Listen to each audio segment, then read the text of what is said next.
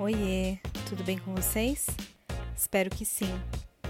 Eu sou Gisele Alexandre e você está ouvindo Manda Notícias, um projeto de jornalismo criado para o enfrentamento da Covid-19.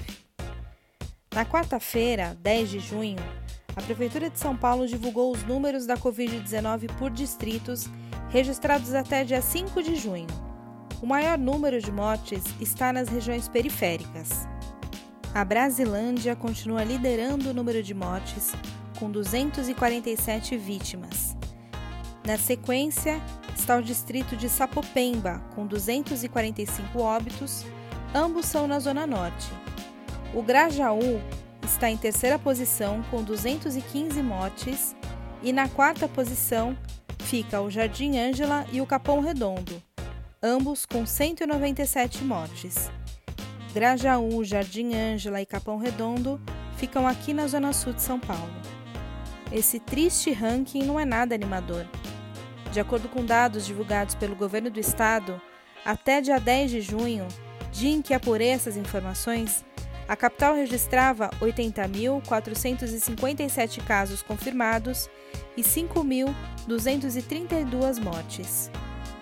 Vale lembrar que, apesar das medidas de flexibilização adotadas em São Paulo, o estado continua sendo o epicentro da doença no Brasil, com 156.316 casos confirmados e 9.862 mortes até o dia 10 de junho. E você, tem alguma ideia do porquê é nas periferias que estão o maior número de mortes pela Covid-19? São várias as respostas, mas todas elas podem ser resumidas em duas palavras: desigualdade social. Muitas das famílias que moram nas periferias estão em situação de vulnerabilidade social. Não têm emprego e nem renda fixa. Moram em casas pequenas, muitas vezes sem água encanada e com esgoto a céu aberto. O isolamento social em uma casa com três cômodos onde vivem às vezes sete ou até dez pessoas, é praticamente impossível. Se uma pessoa é contaminada, a probabilidade de transmissão para o resto da família é altíssimo. Além disso, sem o dinheiro, a alimentação é feita do jeito que dá e a saúde é quem sofre as consequências. A população pobre que vive nas periferias e favelas do Brasil está mais sujeita a contrair doenças e com a Covid-19 não é diferente.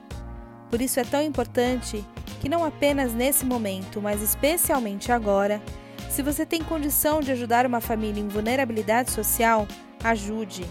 Você pode fazer isso diretamente doando uma cesta básica para aquela vizinha que mora sozinha com filhos, ou pode procurar uma instituição que esteja atuando nesse momento de pandemia.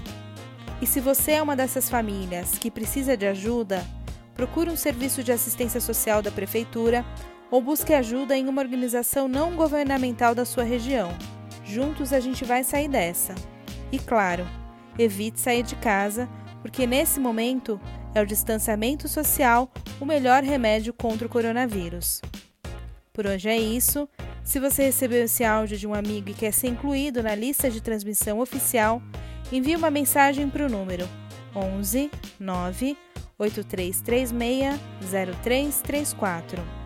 Você também encontra todos os episódios do Manda Notícia no Spotify, no aplicativo da Apple, na Rádio Mixtura e no Facebook. É só procurar por Manda Notícias. Beijo grande, fique em casa, vai passar.